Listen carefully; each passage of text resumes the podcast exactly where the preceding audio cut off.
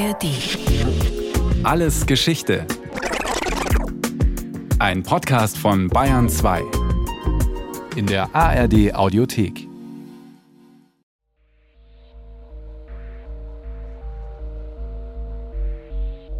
In wenigen Jahrhunderten völkischer Kulturen wurde die Erdoberfläche in hohem Grade der Technik untertan gemacht. Und es ist keine Utopie, wenn man für die Zukunft einen noch viel größeren Einfluss des Erfindergeistes auf die Gestaltung der Erde, den Ausbau der Erdoberfläche zu einer immer besseren Menschenwohnung durch den Ingenieur erwartet. Hermann Sörgel, Die drei großen A, Publikation von 1938.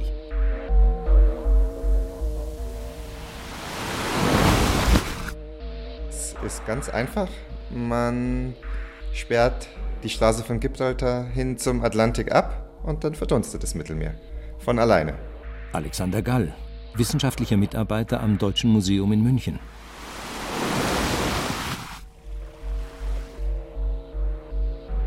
Völliger Blödsinn. Kann ich da nur zu sagen. Also das ist so abwegig, meines Erachtens. Also der Mensch macht schon viel zu viel Mist. Müssen Sie nur noch ins große Barriereriff schauen, was da gerade passiert mit der Korallenbleiche. Äh, solche Konzepte sind völlig abwegig. Ja, es ist Gott sei Dank, dass heute dann niemand mehr drüber nachdenkt. Gerd Wörheide, Leiter der Bayerischen Staatssammlung für Paläontologie. Sörgel war beides. Er war weltfremd und er war ein typisches Kind seiner Zeit in ganz vielen Ideen, diesem geopolitischen Denken, auch im paneuropäischen Denken, in seinem Technikoptimismus war er ein Kind seiner Zeit. Aber er war natürlich mit diesem Plan auch eine Extremerscheinung, die zwar viele fasziniert hat, aber die trotzdem eine Extremerscheinung blieb. Eine Extremerscheinung. So Alexander Gall über den Münchner Architekten und Geovisionär Hermann Sörgel. Sörgel, der 1885 in Regensburg geboren wurde und Publikationen zur zeitgenössischen Architektur verfasste, trat 1928 mit einer Idee an die Öffentlichkeit, die heute nur noch Kopfschütteln und Unglauben hervorruft. Er wollte das Mittelmeer vom Atlantik trennen. Der Hauptgrund war, dass er ein Gefälle zum Atlantik hin erzeugen wollte, um bei Gibraltar ein riesiges Wasserkraftwerk zu installieren. Durch die Straße von Gibraltar allein fließen in jeder Sekunde 88.000 Kubikmeter Wasser. Das ist so viel wie zwölf Niagarafälle. Die Natur leistet das seit vielen Jahrtausenden ohne irgendwelche Ausnutzungsversuche von Seiten des Menschen. Und das vollzieht sich noch heute, wo die Kohlenvorräte schon in wenig hundert Jahren zu Ende sind. Wer instinktiven, natürlichen Sinn für Ökonomie hat, muss diese Vorgänge und Zahlen in einer Zeit wirtschaftlichen Leerlaufs und politischer Phrasen als eine kategorische Aufforderung zur Tat empfinden. So Sörgel selbst zu seinem Großprojekt, auf das er in den folgenden Jahrzehnten bis zu seinem Tod 1952 sein gesamtes Augenmerk richtete. Atlantropa nannte er sein Projekt, denn mit der Staumauer an der Straße von Gibraltar verfolgte er neben der Stromgewinnung noch ein zweites Ziel Landgewinn für Europa. Da das Mittelmeer sehr stark verdunstet und abgesehen vom Zufluss aus dem Atlantik keinen nennenswerten Wassergewinn hat, wäre das eine ganz natürliche Folge von Sörgels Wasserkraftwerk gewesen. Und den Atlantik wird das Mittelmeer austrocknen und das ist in der Erdgeschichte auch schon mal passiert. Wir hatten während des sogenannten Messinian Events im Miozän vor ungefähr fünf Millionen Jahren auch ein Austrocknen des Mittelmeers, so analog zu einer Dammbildung. Tatsächlich war die Straße von Gibraltar damals durch Ablagerungen schon einmal verschlossen und im Mittelmeer war schlicht das Wasser ausgegangen. Der englische Schriftsteller H.G. Wells, bekannt durch seine Science-Fiction-Romane Die Zeitmaschine und Krieg der Welten, hatte dies in einer populärwissenschaftlichen Veröffentlichung bereits im Jahr 1920 vermutet. Bewiesen wurde es allerdings erst 1970, 18 Jahre nach Sörgels Tod. Gerd Wörheide von der Paläontologischen Staatssammlung München. Und wir wissen, dass da die Flora und Fauna ausgestorben ist. Und nachdem das dann dieser Damm gebrochen ist, sozusagen, wieder Wasser eingeströmt ist aus dem Atlantik, kamen dann eben Lebewesen mit aus dem Atlantik wieder hinaus. Wir wissen das, weil unter dem Meeresboden im Mittelmeer in den tiefsten Stellen liegen Salzvorkommen. Also das deutet darauf hin, dass das Wasser praktisch eingedampft ist. Und in so einer Salzlake können Sie sich ja vorstellen, da lebt nicht so richtig viel. Sörgels Meeresspiegelabsenkung hätte also vermutlich zu einem riesigen Artensterben im Mittelmeerraum geführt. Schon Sörgels zeitgenössische Kritiker haben diese Bedenken geäußert. Alexander Gall. Diese Leute gab es natürlich und das ist auch aus heutiger Perspektive natürlich überhaupt nicht erstaunlich. Viel erstaunlicher ist, dass viele Leute doch ziemlich fasziniert in der Zeit reagierten und er letztlich mehr Zuspruch als Kritik bekam. Wir würden natürlich sofort an eine große ökologische Katastrophe denken. Insgesamt plante Sörgel eine neue Landfläche von ganzen 500.000 Quadratkilometern. Natürlich wären solche Ländereien, die dabei an den Küsten zutage getreten wären, alles andere als grüne Auen. Das wäre erstmal trockener Meeresboden gewesen. Ja, also mit Fruchtbarkeit, das hätte man erstmal sicherlich bestellen müssen, aber das ist ja völlig abwegig, die Idee. Es gibt genügend Landflächen für Menschen, die sie bewohnen können. Da muss man nicht noch Land gewinnen, zumindest nicht im Mittelmeer. In Holland wird auch Land gewonnen. Aber das ist natürlich ein ziemlicher Kraftakt. Und man müsste natürlich auch dann schauen, was passiert, wenn dieser Damm dann mal bricht und das Ganze wieder geflutet wird. Also das sind völlig abwegige Konzepte. So abwegig die Atlantropa-Idee uns heute auch scheint, damals waren die Kritiker, gerade jene mit ökologischen Bedenken, in der Minderheit. Man findet ganz vereinzelt Stimmen, die zum Beispiel sagen, dass das neue Land an der Küste total versalzen werde. Aber darauf reagierte Sörgel mit dem Beispiel der Niederlanden, die eben auch dem Meer Land abgerungen haben und dann das über die Zeit auch kultivieren konnten. Wir haben eher sozusagen die Sorge, dass äh, in der Zeit, dass vermehrt Erdbeben auftreten oder Vulkanausbrüche. Man hatte Sorge, dass sich überhaupt irgendwie der Wasserhaushalt der Erde zu sehr verändern würde, weil das fehlende Wasser dann im Atlantik bleiben würde, dass der Meeresspiegel des Atlantik vielleicht ansteigen würde, auch wenn natürlich hier die Küste so groß ist, dass sich das wohl wenig auswirken würde. Wir haben kulturelle Sorgen, also dass sich sozusagen diese ganze Kulturlandschaft ums Mittelmeer zu sehr verändern würde, aber Jetzt wirklich konkret ökologische Bedenken hatte man eigentlich wenig. Sörgel berechnete eine Senkung des Meeresspiegels von einem Meter pro Jahr. Sein Plan war, das westliche Mittelmeer um 100 Meter und den östlichen Teil durch einen weiteren Damm zwischen Sizilien und Tunis um 200 Meter abzusenken. Das Projekt war somit auf 100 bzw. 200 Jahre angelegt. Sofort kamen wirtschaftliche Bedenken auf. Nicht nur, dass viele Fischer ihre Lebensgrundlage verloren hätten, große Seehäfen wie Marseille oder Genua hätten kilometerweit vom Restmeer entfernt gelegen. Deswegen kam wohl auch die stärkste Kritik aus Italien. Eine arglose technische Idee deutscher Hegemonialträume sei dieses Projekt, das Italien seines Meeres beraubte. Ja, Italien wäre dann lediglich zwischen zwei großen Teichen eingesperrt und vom internationalen Seeverkehr abgeschnitten. Somit hätten die deutschen Häfen wie Hamburg und Bremen endlich gegen die italienischen Konkurrenten Genua und Triest gewonnen.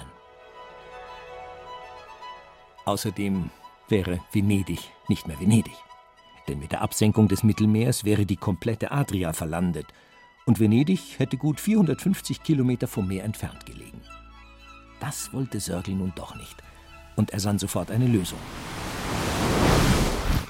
Alexander Gall der wollte die Lagune zu einer riesigen Staumauer ausbauen, sodass Venedig weiterhin im Wasser liegen würde, allerdings dann eben nicht mehr mit Zugang zum Meer, sondern letztlich in einem künstlichen See. Und so wie das bei Sörgel ganz häufig der Fall ist, er hat eigentlich gemeint, dass Venedig sowieso über kurz oder lang so nicht weiter existieren kann, dass die Lagunen verlanden werden und nur durch sein Projekt kann die Situation dauerhaft bewahrt werden. Also vom Zerstörer Venedigs zum Retter Venedigs. Eine weitere große Frage allerdings wäre gewesen, wem gehört eigentlich das neu gewonnene Land? Besonders augenfällig ist diese Frage beim Beispiel Adria, denn Italien wäre nahezu auf der gesamten Ostseite mit Jugoslawien verbunden gewesen. Da hätte man rüberspazieren können, aber das Projekt war eben nicht zufälligerweise auch ein Projekt zur europäischen Vereinigung und wenn die Europäer in der Lage sind, sich zu einigen, dieses Projekt durchzuführen, dann konnte Sörgel auch davon ausgehen, dass sie in der Lage sind, sich zu einigen, was mit dem neuen Land passiert. Tatsächlich dachte Hermann Sörgel so. Eine seiner wesentlichen Motivationen für das Projekt war seine politische Enttäuschung über das Europa nach dem Ersten Weltkrieg.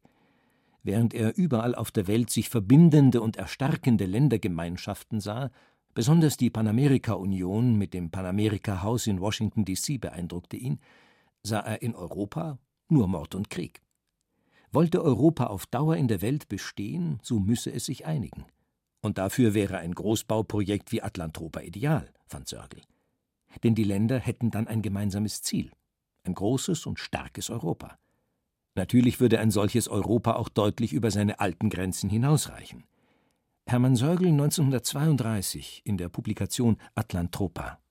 Das letzte politische Ziel des Projekts ist die Vereinigung Europas mit Afrika zu einem mächtigen Weltteil zwischen Panamerika und Asien, zwischen dem zweifellos sich einigenden Nord-, Mittel- und Südamerika einerseits und der gelben Gefahr eines rassefeindlichen Indiens, Chinas und Japans andererseits. Von Anfang an schließt es auch Nordafrika mit ein, dieses Mittelmeerprojekt, logischerweise, weil Nordafrika natürlich den Südrand einfach das Mittelmeer bildet. Und er dehnt dann das Projekt auf ganz Afrika aus. Ab 1935 ersinnt Sörgel weitere Großraumprojekte weit jenseits des Mittelmeers und Europas. Er will den Kongo-Fluss zu einem afrikanischen Binnenmeer mit einer Küstenlänge von 6000 Kilometern aufstauen. Ein Großteil der Länder Zaire und Kongo wären zu einem Meer geworden. Gleichzeitig wollte er den Tschadsee zu einem Meer aufstauen, Küstenlänge 6400 Kilometer. Der stark vom Austrocknen gefährdete See wäre zu seiner zehnfachen Größe angewachsen.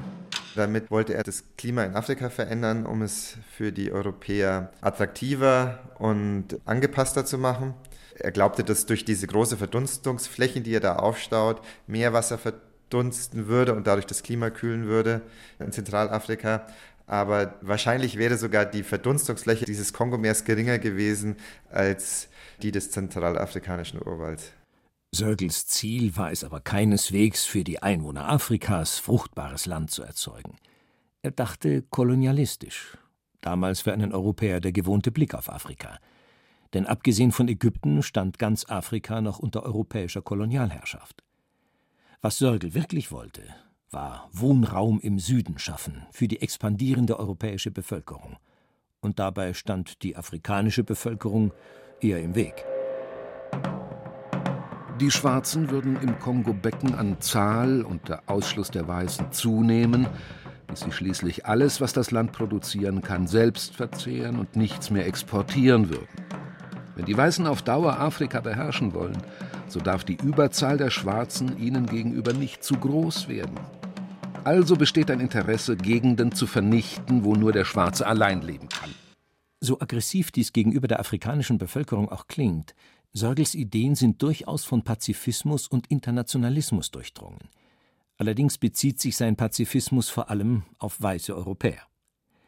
Seine Grundmotivation bleibt die Enttäuschung über die europäischen Staaten, die sich gegenseitig in Kriegen zerfleischen, statt gemeinsame Sache zu machen.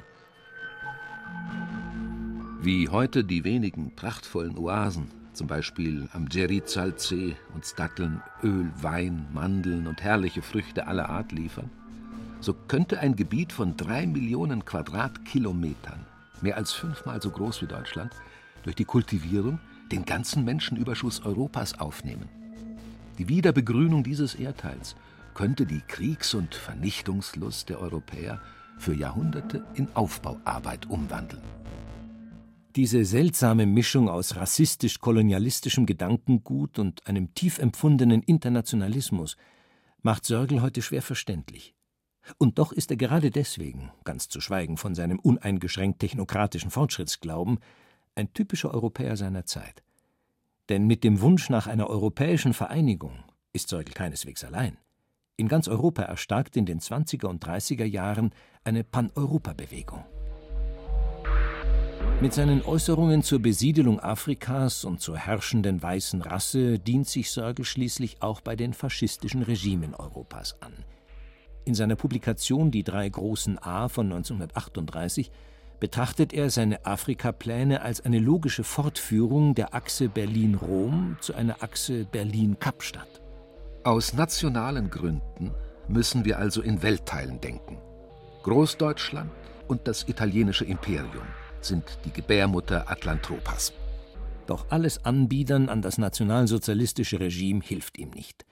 Jegliche Unterstützung von Seiten der Partei unterbleibt. Der Grund sein paneuropäischer Pazifismus. an dem er eisern festhält. Von äh, Mitgliedern der NSDAP wird ihm das auch vorgeworfen. Die Nationalsozialisten sind an dem Projekt nicht interessiert, das kann man so ganz klar sagen. Sie fördern einen Film, der das Projekt kritisiert. In dem Film wird der geplante Staudamm brechen und eine riesige Flutwelle die europäischen Mittelmeerküstenstädte zerstören. Aber man kann an dem Film auch sehen, dass das Projekt eine gewisse Popularität hatte. Sonst hätte man ihn gar nicht gedreht. Tatsächlich verliert die Öffentlichkeit während des Dritten Reiches das Interesse an Sörgels Ideen. Das zeigt sich deutlich an der Zahl der veröffentlichten Presseartikel. Während sie in den Jahren 1929 bis 32 ständig stieg, nahm sie dann im Jahr der Machtergreifung rapide ab, mit Ausnahme der Jahre 1936-37, wohl aufgrund des Anti-Atlantropa-Films Ein Meer versinkt. Während die Aktivitäten Sörgels in den Kriegsjahren stetig abnahmen, 1942 erhielt er Publikationsverbot, 1943 zog er sich aufs Land zurück, versuchte er nach dem Krieg ein Comeback, diesmal mit Hilfe eines Films. Der Andrang war groß vor dem Lichtspielhaus am Sendlinger Tor in München, als am 29. Juni 1950 der Film Atlantropa Premiere hatte. Regisseur Horst Kracker konnte einen prominenten Sprecher finden den Schriftsteller John Knittel. Der Schweizer Autor des Erfolgsromans Via Mala hatte bereits in seinem Roman Amadeus ganz offensichtlich Sörgels Pläne gut geheißen. Dank der prominenten Besetzung des Films schien die Presse so interessiert wie schon lange nicht mehr. War nun endlich die Zeit für Atlantropa gekommen? Nach dem Zweiten Weltkrieg passte das Projekt auch nicht so schlecht in die Zeit, weil es sozusagen als europäisches Friedensprojekt, als technisches Friedensprojekt durchaus neue Anhänger gefunden hat. Und insbesondere die Deutschen durch so ein paneuropäisches Projekt letztlich einen Weg gefunden haben, mit der Niederlage im Krieg und der Scham über die eigenen Verbrechen ganz gut umgehen zu können. Aber letztlich hatten die Leute andere Sorgen die sehr viel näher an ihrem Alltag waren. Mit dem beginnenden Kalten Krieg passte dann so eine unabhängige Rolle Europas auch immer schlechter in die Zeit. Und das Zweite war, dass dann zumindest dann ab den 50er Jahren sozusagen als neue Hoffnungstechnologie die Atomenergie auftrat. Und man kann dann auch zeigen, dass ganz viele Hoffnungen, die sich mit diesen Wasserbauprojekten verbanden, dann eben von der Atomenergie absorbiert wurden und wir haben dann zum Beispiel die Euratom, die eben auch den europäischen Einigungsprozess fördern sollte in der gemeinsamen Nutzung der Atomenergie. Im Dezember 1952 kam das Atlantropa-Projekt zu einem abrupten Ende. Hermann Sörgel war auf der Münchner Prinzregentenstraße mit seinem Fahrrad zu einem Vortrag unterwegs, als ihn ein Auto anfuhr. Der 67-Jährige wurde schwer verletzt in ein Krankenhaus gebracht, wo er drei Wochen später starb. Mit seinem Tod war auch das Atlantropa-Projekt dem Untergang geweiht. Im Oktober 1954 entschied das Kuratorium des von Sörgel gegründeten Atlantropa-Instituts, dass die technischen Planungen des Projekts nicht mehr zeitgemäß seien und bereitete die Auflösung des Instituts vor.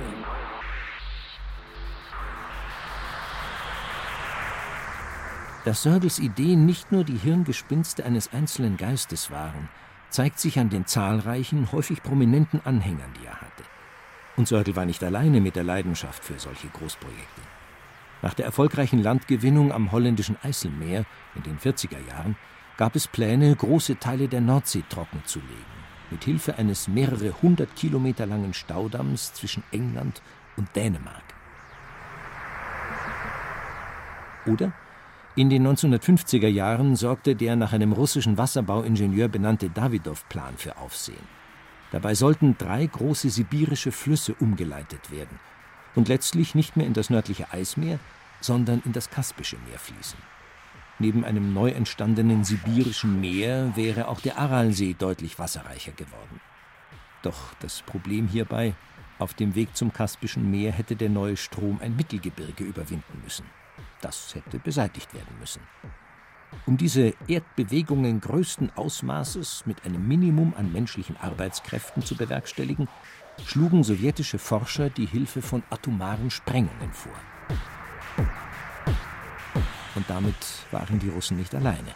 Auch in den Vereinigten Staaten plante man Erdbewegungen größten Ausmaßes, mit Hilfe von Atomexplosionen.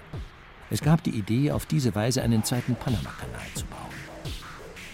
Im Vergleich zu dieser Atomeuphorie, wie sie in den 50er Jahren vorherrschte, scheint der Technologieglaube Hermann Sörgels aus den 30er Jahren geradezu harmlos. Diese Projekte scheinen heute völlig abwegig und unzeitgemäß. Wir haben aber auf der anderen Seite ein Projekt wie Desertec, das jetzt das Mittelmeer nicht absenken will, aber das Europa genau wie Sörgel mit neuen Stromleitungen mit Nordafrika verbinden will, um mit der Solarstromproduktion in Nordafrika einen Teil Europas mit Energie zu versorgen. Da müssten neue Hochspannungsleitungen gebaut werden und die Bilder, die es von diesen Stromleitungen gibt, von dem Desertec-Projekt, die ähneln auch sehr stark einem Bild, das Sörgel gezeichnet hat. Und tatsächlich wurde auch das Desertec-Projekt bereits mit dem Hinweis auf Atlantropa kritisiert.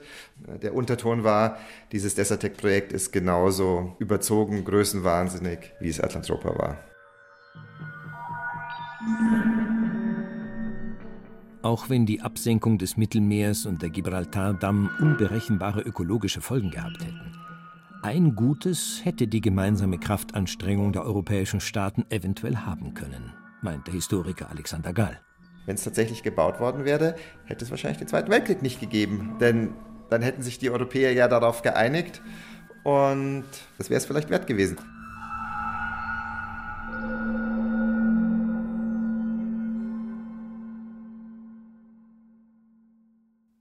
Das war Alles Geschichte, History von Radio Wissen aus der Staffel Wer Visionen hat. Diesmal mit der Folge Sörgels Plan, das Mittelmeer auszutrocknen von Markus Mähner. Gesprochen haben Axel Wostri und Heinz Peter. In der Technik war Birgit Vetter, Regie Frank Halbach, Redaktion Thomas Morawetz. Lust auf noch mehr Geschichte? Dann können Sie, könnt ihr alles Geschichte History von Radiowissen abonnieren. In der ARD Audiothek oder überall, wo es Podcasts gibt. Und wer noch mehr zum Thema hören oder schauen möchte, dann lohnt sich ein Blick in die Show Notes.